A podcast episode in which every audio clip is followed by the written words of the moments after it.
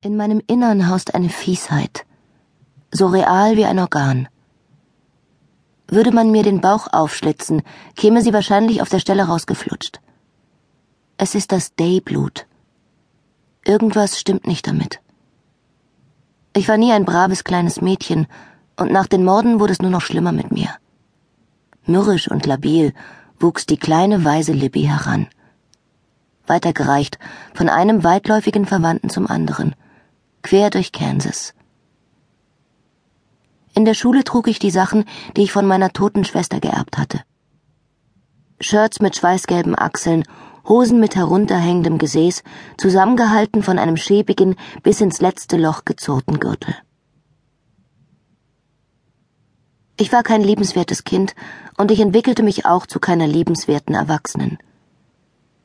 Wenn man meine Seele zeichnen könnte, wäre es irgendein wildes Gekritzel mit deutlich sichtbaren Reißzähnen. Es war März, scheußlich und nass wie immer.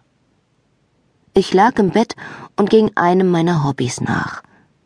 Ich malte mir aus, mich umzubringen. In solchen Tagträumen schwelgte ich gern. Ein Gewehr, mein Mund, ein Knall. Mein Kopf ruckt einmal, ruckt zweimal, Blut spritzt an die Wand. Ich streckte einen Fuß unter der Decke heraus, brachte es aber nicht über mich, ihn auf den Boden zu setzen. Vermutlich war ich mal wieder deprimiert.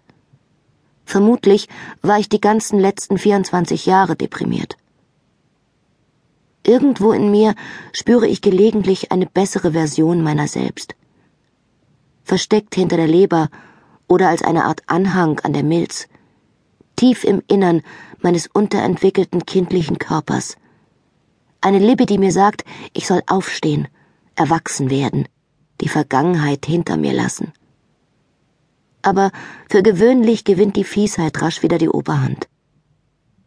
Mein Bruder hat meine Familie abgeschlachtet, als ich sieben Jahre alt war. Meine Mom, meine zwei Schwestern, alle tot. Danach brauchte ich eigentlich gar nichts mehr zu tun. Keiner erwartete etwas von mir.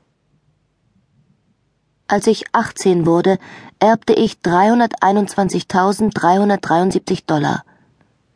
Gestiftet im Laufe der Jahre von all den wohlmeinenden Menschen, die von meiner traurigen Geschichte gelesen hatten. Gutmenschen, deren Herz von meinem Schicksal zutiefst gerührt war. So oft ich diesen Satz höre, und ich höre ihn oft, stelle ich mir automatisch kitschige Herzen mit Flügelchen vor, die zu einer meiner heruntergekommenen Kindheitsbehausungen flattern. Dort stehe ich am Fenster.